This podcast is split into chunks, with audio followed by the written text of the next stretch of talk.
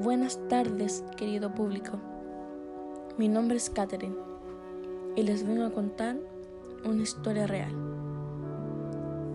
Historias como la de Ana Frank hay muchas. Lamentablemente, cientos de miles de personas sufrieron por causa de todo el terror que produjo la mezquinidad, xenofobia y discriminación humana. El terrorismo es aterrante.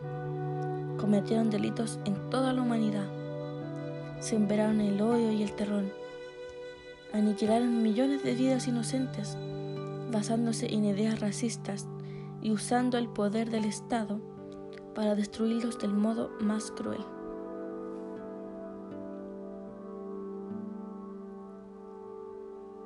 Hoy atravesamos una pandemia mundial y el virus del COVID-19 nos tiene a todos preocupados sin alerta. Estamos encerrados cumpliendo la cuarentena, porque es el modo de cuidarnos. Hubo días en los que teníamos miedo y tristeza, pero todo es para cuidarnos.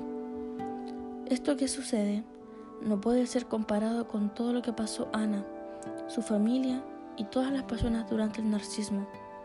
En palabras de la Sociedad Argentina de Historia de la Educación, Ana Frank tuvo que esconderse de la persecución deliberada de humanos a Ana Frank no la sorprendió un virus, la discriminó una ideología. Por eso decidí contar la historia de Ana Frank, recuperando su legado para combatir y luchar contra todas las formas de discriminación y racismo. Ojalá que este podcast ayude a preservar la memoria, para que el pasado atroz nunca más se repita. Y con eso me despido. Muchas gracias.